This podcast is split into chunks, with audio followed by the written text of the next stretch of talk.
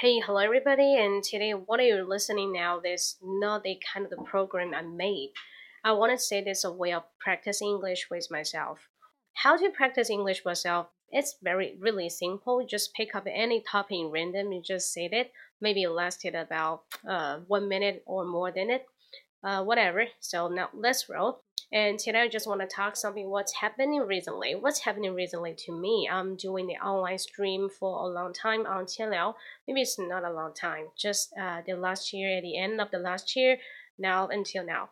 So I did it for a long time. I haven't been doing it, keep it going, and then finally it's going viral. I feel really happy. That's the first one. And the second one, I just finishing writing the book. Actually, it's not a book; it's a comics. The four picture comics are named uh, Dad and Son, Dad and Son. Um, I I think most of you just heard about it or you've been read about it. It's not a really good book, but probably because of the translation.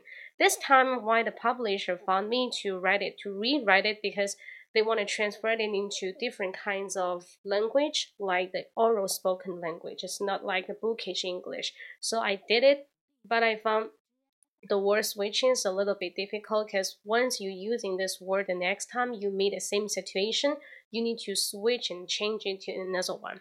That's a, a little bit hard for me because usually you will meet a lot of uh, situations or scene that repeat repeat for a long time. Um, you need to switch switch it in your quick mind to swap another word to put it into another kind of the blank. So it is the first part and the second part is uh, what I want to do next is um, I will uh, relax myself during the three days of the Labor Day. So Labor Day is coming. I wish everybody you will have a good holiday.